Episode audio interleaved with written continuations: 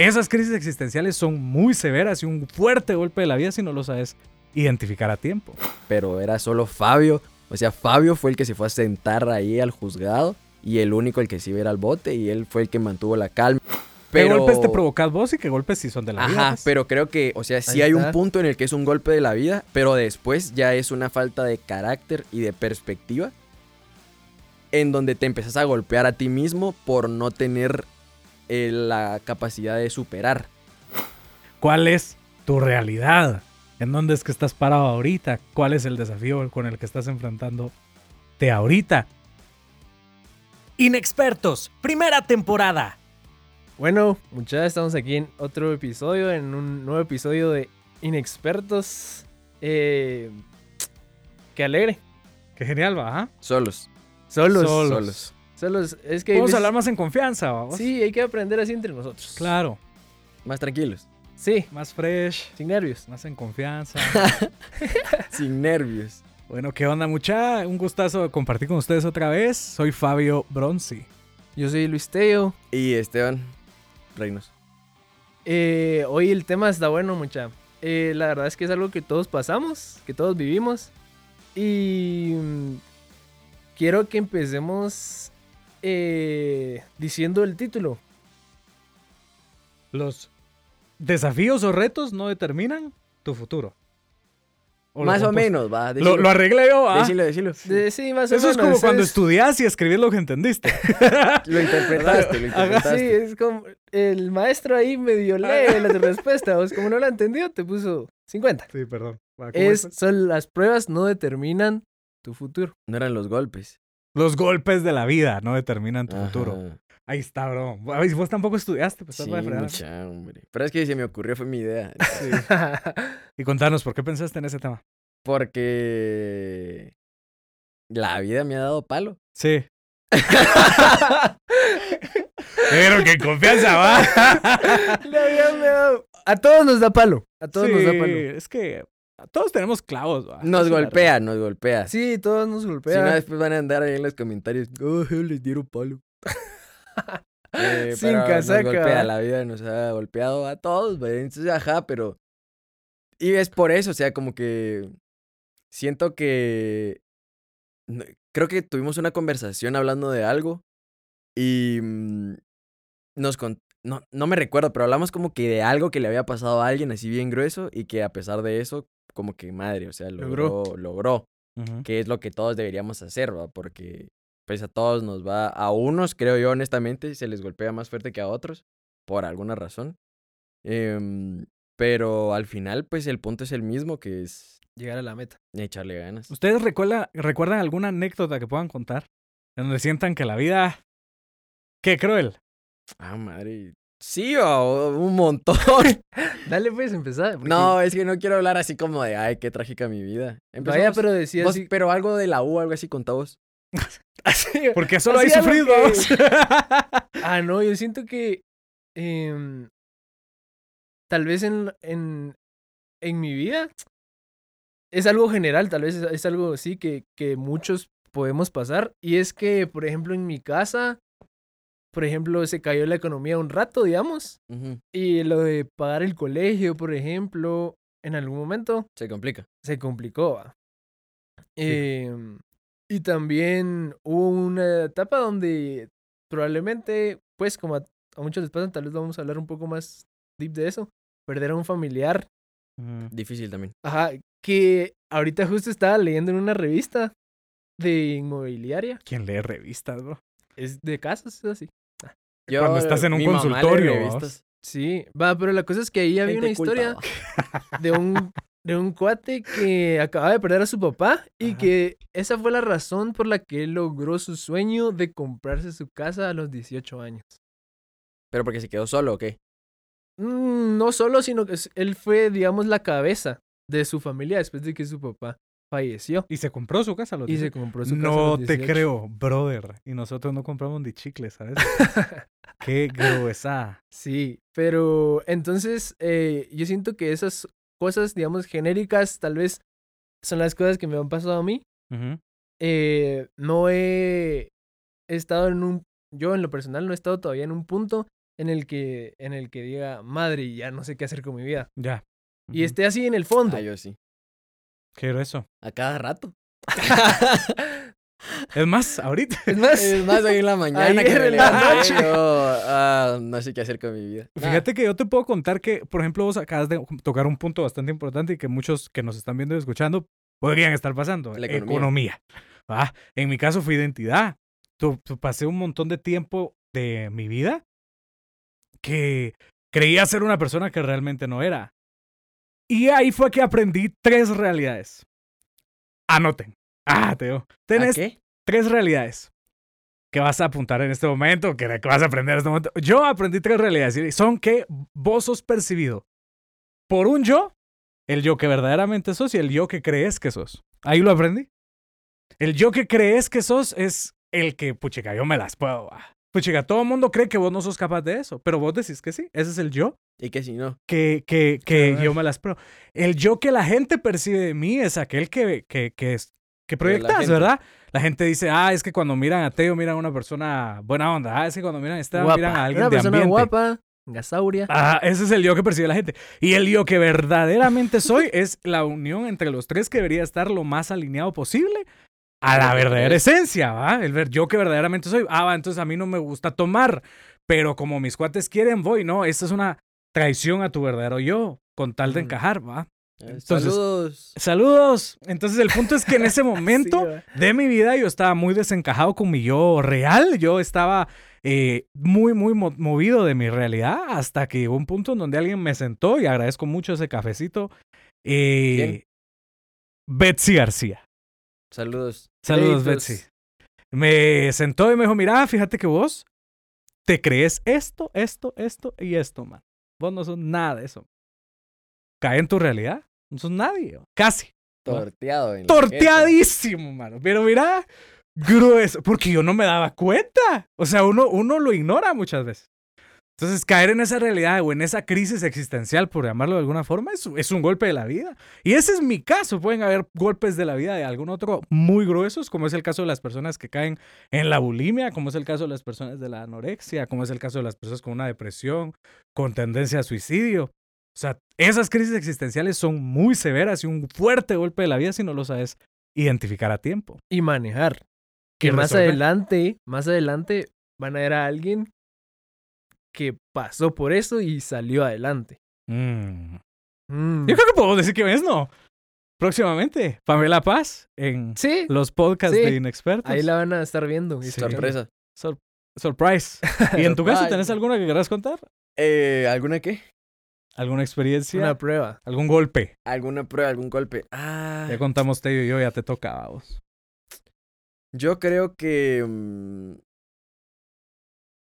Yo creo que el- un buen tema es la economía. Creo que la economía de todos, al menos que su papá sea como que tenga una farmacéutica o algo así. eh, Se me ocurren varias cosas, vamos, pero no vamos a mencionar todas. fuera de, fuera de ese caso. no todas como son que- lícitas. Cabal. o otras cosas, ¿va? Pero fuera de, de unos casos muy específicos, creo que la economía de todos los hogares sufrió, pues porque obvio la crisis, la pandemia, ahorita estamos en la crisis más fuerte de nuestra generación económicamente hablando. Y solo para que quede una frase a los que estén escuchando, Guatemala tiene un problema y Guatemala es tierra de gente muy trabajadora, pero malos administradores. Guatemala es tierra de trabajadores, pero malos administradores. Y lo ven a cada rato, o sea, gente que prefiere comprarse unos zapatos de 300 dólares que, Invertir en su casa. eh, por ejemplo, Qué grueso que acá. que comprar, que comprar, por Sí. ejemplo, el comedor de tu casa o una Mm. sala, etcétera, etcétera. Em, entonces, eh, y, en- y en mi casa pasó, pues, o sea, yo me tuve que, tuve que salir de un par de clases, porque aparte como que todo en línea y, sí, o sea, mi mamá me dijo como que, mira, yo siento que no vas a aprender, mejor métete a las clases que sí valgan la pena, para que podamos em, meter eso dentro del presupuesto nuevo, digamos, de la, de la casa. Entonces me tocó, llevé una clase nada más este semestre, em, pero creo que al final todo como que te empuja para algún lado, al final decidí cambiarme de carrera. Eh, creo que me sirvió como un tiempo ahí para, para reflexionar. Eh, me puse a trabajar con mi papá y ahora, pues yo, por ejemplo, costeo mis bien. gastos. Eh, Es niño bien ahora. soy niño bien, bien. soy niño bien. Si lo Costeo mis conocieron del gastos. 2019 para atrás, es hombre no. Ahí no conocía a Cristo. Entonces, costeaba mis gastos. Yo me, a pesar de que solo era una clase, yo pagué esa clase casi todo el Crack. año. Entonces, em, creo que precisamente ese es el punto de hoy.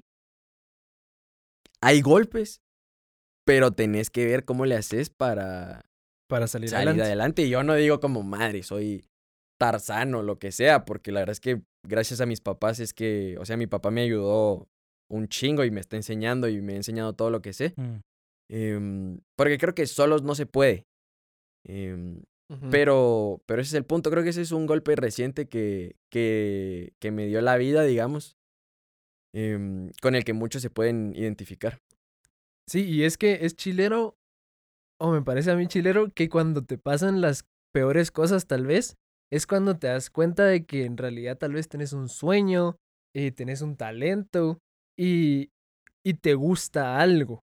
Por ejemplo, a Esteban al parecer le gusta administrar o le gusta pues vender. La economía. Claro. Y, y te das cuenta de cosas especiales que siempre has tenido, pero que nunca habías desarrollado hasta que te toca que te den en la nuca, ¿va?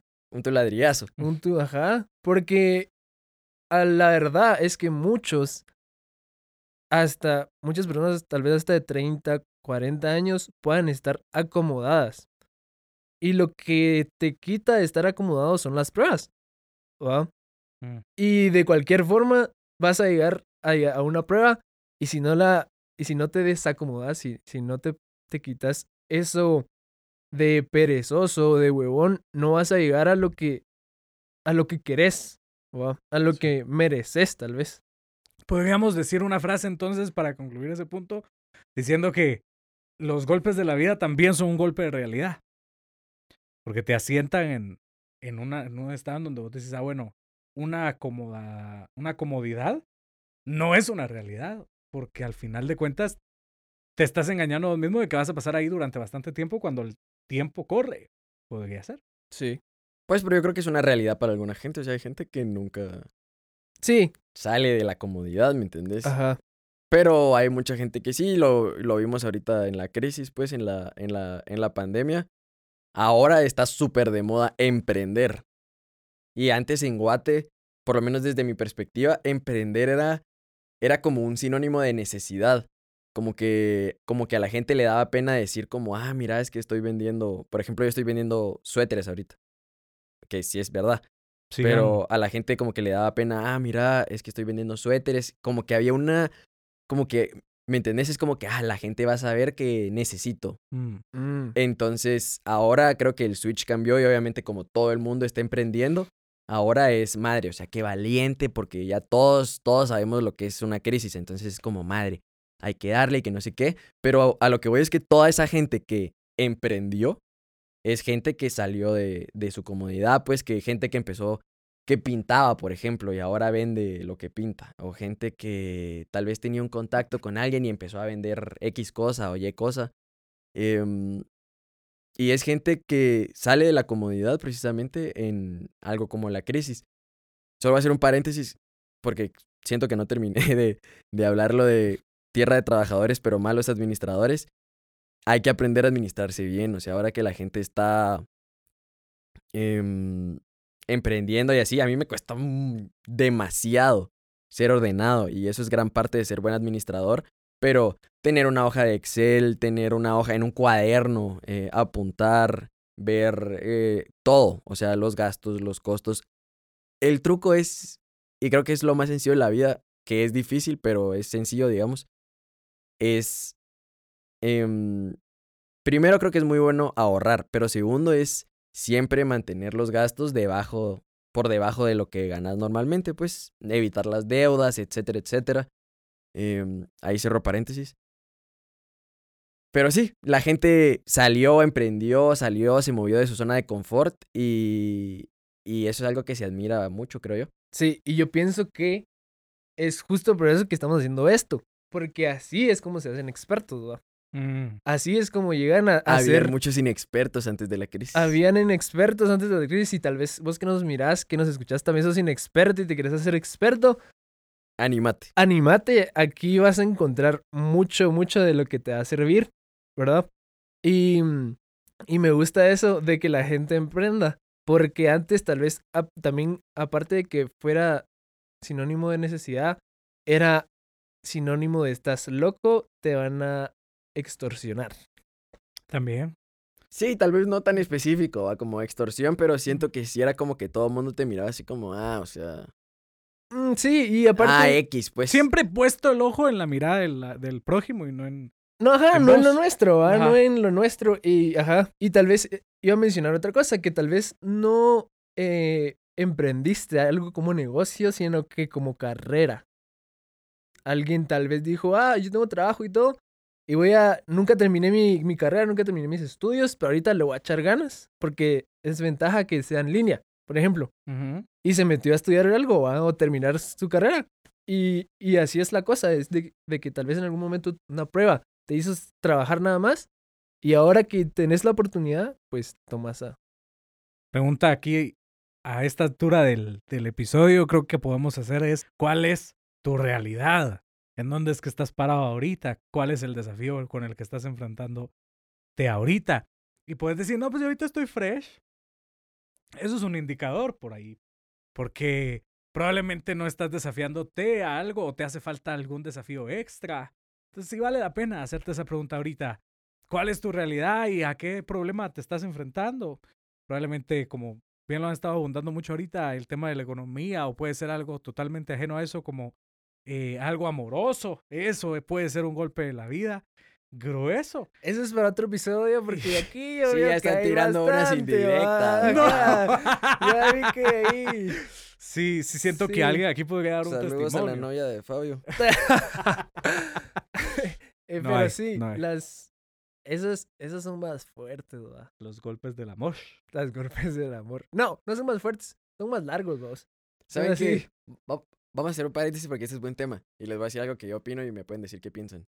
Em, y tal vez lo, es que es muy buen, es que es una muy buena idea que pensé hace poco. Siento que los problemas de la gente para superar un amor son problemas de perspectiva. ¿Por qué? Escucha esto. Digamos, em, vos estás enamorado. em, pero ahora tu novio o tu novia te cela un chingo, eh, solo te da problemas, se pelean a cada rato y así. Y la gente no deja, ya sabes, como que la gente no dice, ah, como que ya mejor salgo de aquí, ya lo dejan ahí, sino que siguen sufriendo y siguen sí, sufriendo y siguen Es sufriendo. cierto. A lo que voy con que es un problema de perspectiva es porque yo creo, no creo, pero siempre va a haber alguien mejor. ¿Me entendés? O sea, vos vas a terminar con esa persona y hay, o sea, estás sufriendo por un ser humano cuando hay millones, millones de personas que te podrían querer mejor, que podrían hacer mejor match con vos, que podrían, em, que podrían tratarte mejor, que vos te sientas más cómodo, etcétera, etcétera. Y yo creo que es un problema de perspectiva también porque, ponete, por ejemplo, en mi casa hemos pasado ex- experiencias a la muerte cercanas múltiples veces. O sea, mi mamá casi se muere, mi hermano y yo también casi nos morimos. Y cuando estás tan cerca de la muerte, te das cuenta como de, como de lo, lo simple que son algunas cosas. Y es como, bueno, esto no funcionó, mi relación no funcionó. Hay que seguir y seguramente voy a volver a encontrar el amor más adelante. Solo tengo que sanar mis heridas, tomarme mi tiempo, etcétera, etcétera. Obviamente es un proceso, pero creo que al final es un problema de perspectiva. La gente tiende a perder la perspectiva de la vida, que es mucho más grande que solo una persona. Y por eso es que la gente se aferra a alguien como que fuera un carbón. Y se queman y se queman hasta que te abre un hoyo en la mano, yo qué sé. Sí, es cierto, es cierto, es probable. Y, y esas pruebas, por ejemplo, la gente tal vez que está eh, casada, probablemente, y les Obvio, pasan esas cosas. Es un tema diferente, porque yo hablo desde la perspectiva de mi juventud, ¿me entiendes? No, Como pero el yo- noviazgo. Pero imagínate, interpretemos eso como una persona que está casada, pero aún así está muy aferrada a la otra persona. Y, y no tiene su perspectiva abierta a que no que solo necesita, casado, loco. pero no, de que no solo necesita a esa persona para, para hacer sus cosas, por ejemplo, o para avanzar sobre una prueba. Sí, pues en lo individual, por así decirlo. En lo Pues yo ya no Ya. sé, o sea, ese tema ya no, Sí. ya desconozco, porque, o sea, yo hablo desde la perspectiva de, ah, juventud, o sea, soy joven, pues, o sea, el noviazgo, como que digo yo, ah, o sea, la, Ah. hay chavas que pasan llorando años por un men y Saludos. si hubieran ahorrado, saludos. Y chavos, y, también y algunos. chavos ¿eh? también, chavos también, saludos. No te vamos a decir. No te vamos Saludos. a decir. Pero a, a lo que voy es que sufren mucho tiempo y alargan su, su luto y su sufrimiento porque no son capaces de ver que el amor, si el amor se acabó aquí, el amor se vuelve a encontrar más adelante en alguien más. Pues y no es, que- de estarlo buscando, sino de que llega, digamos, ese es otro tema, pero, pero a eso voy. Algo grueso que de lo que vos estás diciendo es el tema de cuando la otra persona sí lo logra, vos. Y es solo uno el que se quedó trabado. Como de que terminaste con tu ex y tu ex encontró el amor. Ajá. Y la ex ya anda por París tranquila de la vida y el otro está, pero todavía. En la Mateo. Ah, Saludos. Eso sí, eso sí es complicado. Eso es un golpe de la vida. ¿Cómo, lo sa- ¿Cómo salís de ahí? ¿Qué le dirían a una persona que está ahí? Es que yo creo que no es un golpe. O sea, que, que, que a tu ex le vaya bien, No, no, Es no, es que yo no estoy diciendo que a tu ex le vaya bien. que Eso es otra algo mal. diferente. No, tampoco. Que vos no tengas, o sea, que, que vos, una relación que vos idealizabas tanto termine y vos sigas trabado ahí. Eso es el golpe. Ah, o sea, como que, o sea, No superado, pues, que no superas y la otra persona sí. La otra. Pues no fresh y importa, buena onda, va. pero, pero- En, en, en mi opinión, no es un golpe tampoco. Ah, va. Porque un golpe de la vida es un accidente automovilístico, un asalto, una crisis económica. Ese, ese es un el- golpe tuyo. Pero para algunos sí. Ese es un golpe tuyo a vos mismo. O sea, la ruptura puede ser un golpe de la vida, que tu pareja venga y te diga, mira, ya no. Pero que vos no superes, creo que sí es. Y es que yo tiendo a ser muy objetivo y a veces siento que me cuesta un poco entender a la gente. Pero está bien e- lo que decís, e- porque en- está bien hacer la diferencia. aspecto.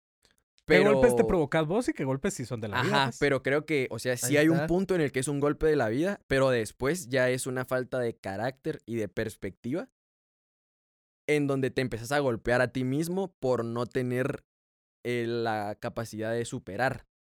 Que sí la tenés, pero no la que, o sea, Sí, no la vos querés y te estás tomando la decisión Ajá, de estar ahí. exactamente, vos te estás golpeando a vos mismo. Es Qué cierto.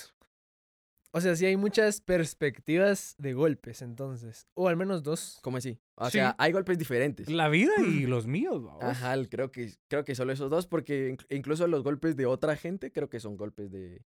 Sí, porque la como, es vida, que va, como vos decís, por yo. ejemplo, vos diste un ejemplo.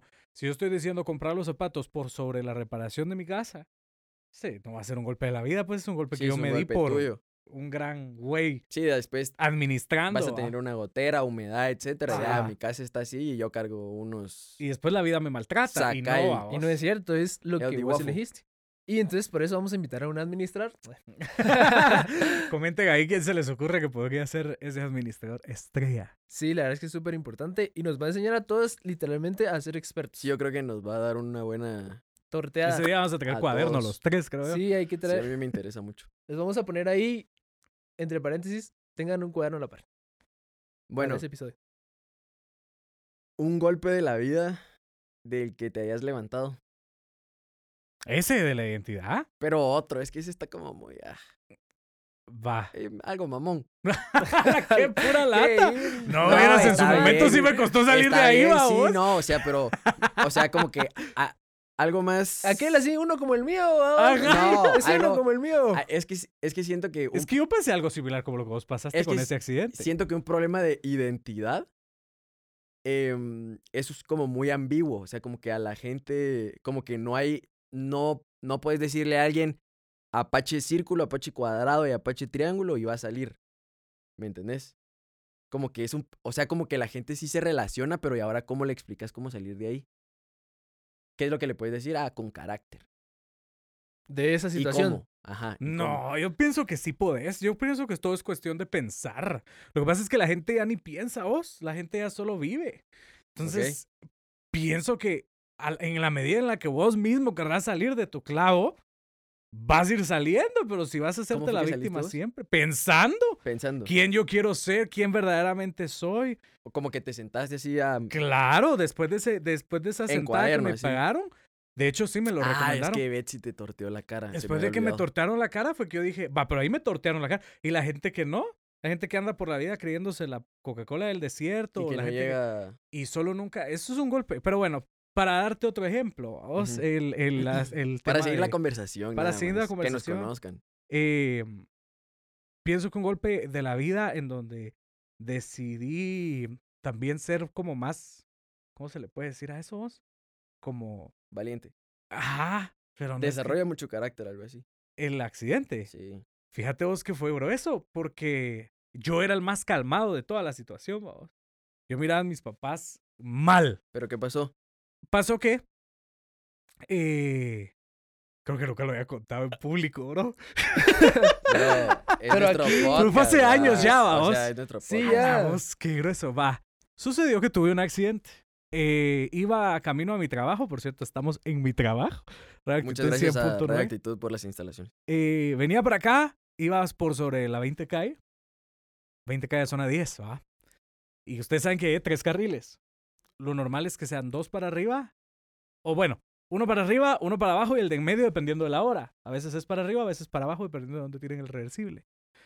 Va, la onda es que yo iba en el de en medio porque es, la calle estaba solita, ¿va? O sea, no iba ni pegado a la banqueta del lado derecho, ni tirándome al otro lado porque iba en contra de la vía. No, iba en medio. Iba tranquilo cuando de la nada escuché un golpe fuertísimo en el windshield del carro del, eh, del lado derecho. Así. Ese no es el windshield, pero en el carro. No, sí, el windshield aquí, derecho. O sea, porque el windshield está, es este grandote acá. O sea Va, que... yo lo, yo- aquí fue el ah, ok. golpe. O sea, como que sí... el- Fue de derecho. frente. Ah, la gran. Y, y fue de frente abajo. Entonces yo así como, cuando volteé a ver, el windshield estaba quebrado y no tenía el retrovisor. Entonces yo dije, madre, me tiraron una botella. Algo me tiraron, va. Entonces me orillé. Dije, voy a ir a traer el retrovisor. Para eso me paré, vamos. Voy a ir a traer el retrovisor, también esto lo pueden poner, va. Porque iba en la camioneta de mis papás, vos ni siquiera iba en mi carro. Eso fue tal vez nuevita. La camioneta acababa de salir de la agencia. O sea, me daba mucha pena, vos, fue una, una cosa horrible, va. La onda es que mm, me bajo y cuando me bajo me topo con que hay varias personas corriendo hacia donde fue el golpe. Yo dije, ah, Todos querían el retrovisor. este fue un motorista. Eso fue lo primero que se me ocurrió. Ah, este fue un motorista. Me recuerdo que solo vi a la gente y me regresé al carro. No me, no me fui a ver. La onda es que me quedé en el carro y me recuerdo que hice tres llamadas. Una para el seguro, una para mis papás y otra para mis jefes. Eh, y después ya entraron todas las demás, ¿va? Que como estás, que no sé cómo se rega la bola tan rápido, Súper pero rápido, puchica, cuando sentí todo el mundo ya sabía, todo el mundo ya me había llamado. Para no hacerse las largas, llega un de uno de Metra, me toca el vidrio, ¿qué tal, joven? ¿Cómo está? ¿Me da sus papeles, por favor? Y mientras el de Metra llega, eh, yo hablo, yo estaba hablando con el seguro y el del seguro me preguntó, ¿cómo está la otra persona? Entonces yo le digo al de Metra, mire cómo está la otra persona, fíjese que la otra persona murió. A la gran puchica, vamos, o sea, en ese ratito fue como, te lo prometo que las palabras que salieron de mi boca fueron, ah, caray. Eso fue lo que, es que no sabía cómo decir, vamos, no sabía qué decir. Entonces, solo, ah, caray. Eh, fíjese que murió, ¿ah? Le dije al, al, al del seguro. Ah, que lo lamento, vamos a mandar a un abogado. Entonces me quedé un rato. Siempre dentro del carro. Al rato llegaron la, llegó la policía, me rodeó la camioneta como para que no me fuera. O sea, yo solo nunca me iba a ir, ¿va? La onda es que al rato llegó el seguro, me metieron a la banda del seguro y ya me explicaron. Resulta que no fue eh, un motorista, sino que fue un peatón, era un indigente que estaba exageradamente alcohol, alcoholizado, que se, que se le tiró a la camioneta, él se suicidó. Eso lo supe, eso fue en febrero, yo lo supe en agosto, en el juicio, vamos, que pusieron las imágenes de un centro comercial que está ahí sobre esa calle, que se vio que el tipo se le tiró a la camioneta, vamos. ¿Cómo? Dijo, Esta se ve nueva. Este se ve- buena Sí, para que me... Fíjate vos, entonces... ¿Y eh, cómo te Qué, levantaste de qué eso? difícil, ¿va? Horrible porque, fíjate que yo nunca había pasado una situación así, vos, pero había que ir a no sé qué lugar para que liberaran la camioneta. Y en ese lugar el peritaje, no sé qué, va. Ahí me topé, estábamos sentados mi papá y yo porque la camioneta está a nombre de mi papá, entonces era otra cosa. No solo era salir del clavo yo, sino era sacar el clavo de mis papás, porque esa camioneta la usaban ellos, entonces ahora ellos se quedan sin carro, un- eh, sí, perjudica mucho. Entonces, en términos de administración familiar, por así decirlo, no digamos lo que pudo haber causado eh, a una familia eh, que pues no se sabe si la otra persona tiene familia, nunca se identificó, por lo mismo de ser indigente, nunca hubo nadie que se relacionara con él. Había gente que en su momento llegaban a alegar que eran familiares y solo nunca demostraron, entonces se cree que eran casacados. Pero mm, el punto es que ponete, estaba yo en ese lugar que te digo, vamos, y estábamos junto a un- una mamá, yo la miraba bien, bien deprimida. Y yo le, le hablé, me recuerdo que estábamos aquí sentados. Yo le dije, mire, ¿y usted cómo está? ¿Qué, qué le pasó? ¿Qué- ¿Por qué está aquí, va? Fíjese que mi hijo eh, está preso. Porque a mi hijo, que tiene 17 años, se le fue a estampar un motorista. Y el motorista murió. A la gran puchica. Sí, no, es que eso era lo que te iba a ¿Me decir. Que, que sí, o sea, tal vez como que ya lo estás contando y como que, ah, Ya pasó. nos reímos y o lo que sea, ahí entre las bromas, pero, o sea, hay familias que se han arruinado. Sí, vos. Por, por eso, eso. pues, o sea, sí, eh, un men incluso que tal vez intencionalmente te, se te tiró una moto o lo que sea y, y hay gente que sí se ha ido presa por eso, pues, y que, o sea, imagínate el chavito de 17 años en el botiquín o la mamá viendo ahí qué pedo. Em, o sea, sí, es un tema Sí, es fuerte. más aquí en Guate, creo yo, porque siempre... Aquí el que pega siempre tiene la culpa. Sí, o- no, y es y que ven así. tu carro. Ve, es- no quiero entrar a esos temas, pero em, siempre hay un tipo de gente que a la hora de cuestiones legales lleva una cierta desventaja. Exacto. Entonces es delicado. Sí, es delicado. Por supuesto que sí. Y ese sí es un golpe de la vida, vamos. No autoprovocado, porque ¿de dónde vas a saber vos que se te va a tirar un tipo al carro, vamos? O sea, eso sí le puede pasar a cualquiera, en cualquier momento. Entonces tenés que tener como cierta fuerza, pienso yo, para, Poder salir adelante. para poder salir adelante. Sí. Algo que tienes que saber, que creo yo, para ir aterrizando el tema y terminar el episodio, es que nadie lo va a hacer si no lo haces vos. Sí, yo creo que eso es importante. Nadie, nadie, nadie va a superar el golpe si no sos vos mismo. Nadie lo puede pelear, nadie lo puede hacer. No lo van a hacer tus papás por más que quieran. Es que es el tema. No es porque nadie te quiera ni nadie te quiera ver salir adelante. No, es que nadie puede hacerlo por vos. Así de fácil. No lo pueden hacer tus hermanos, no lo pueden hacer tus papás, no, porque todos se van a ir en cierto momento de tu vida. Todos. Y el que va a quedar va a ser vos. Y si vos mismo no querés salir de ahí, no va a haber nadie que te saque de ahí. Así que por eso vale la pena preguntarse, ¿en Ajá. qué etapa de tu vida estás? ¿Cuál es el golpe que estás pasando ahorita? ¿Vas a salir por tu cuenta? ¿Querés salir de ahí? Busca ayuda. Tenés que salir por tu cuenta. Tenés que salir, buscar ayuda. ¿Qué querés? ¿Qué querés hacer? ¿Qué es lo que te está deteniendo para, para llegar a tu meta? Para llegar a, a ser el experto. Yo ya comenté uno, este año comentó otro, Teo comentó otro, comentanos todo el tuyo en, los, en la caja de comentarios, va. por lo menos. Que nos dejen algún golpe de la Algún vida. golpe de la ¿va? vida. Puede O ser algún consejo de cómo salieron ellos de, Exacto, ajá. de ese golpe. Las historias siempre son buenas y, y mejor cuando, cuando ya las contás cuando saliste Fijo. de eso. Y al final la cosa es disfrutar la, la meta, disfrutar ajá, lo que llegaste y también el proceso. Sí, yo creo que tocaste un buen punto también para cerrar, que es que si vos no querés salir, em, solo no se va a poder. Justo ayer en la noche estaba escuchando una canción de una banda que se llama Los Petit Felas, que se llama Sálvate tú. Y subieron el, como que el, eh, la canción y un comentario y así. Y el, y el men hablaba que la canción se trata de eso, de que, de Sálvate tú. Em, la canción dice, sálvate tú, por favor, amén, y salud por tu familia, y no sé qué, y así. Muy buena rola si la quieren escuchar.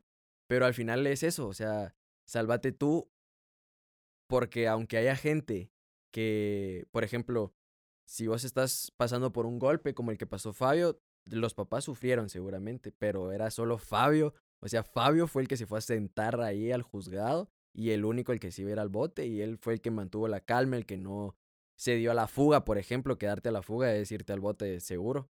Entonces, em, sálvense ustedes, sálvate tú, por ti mismo, por tu familia o por lo que sea.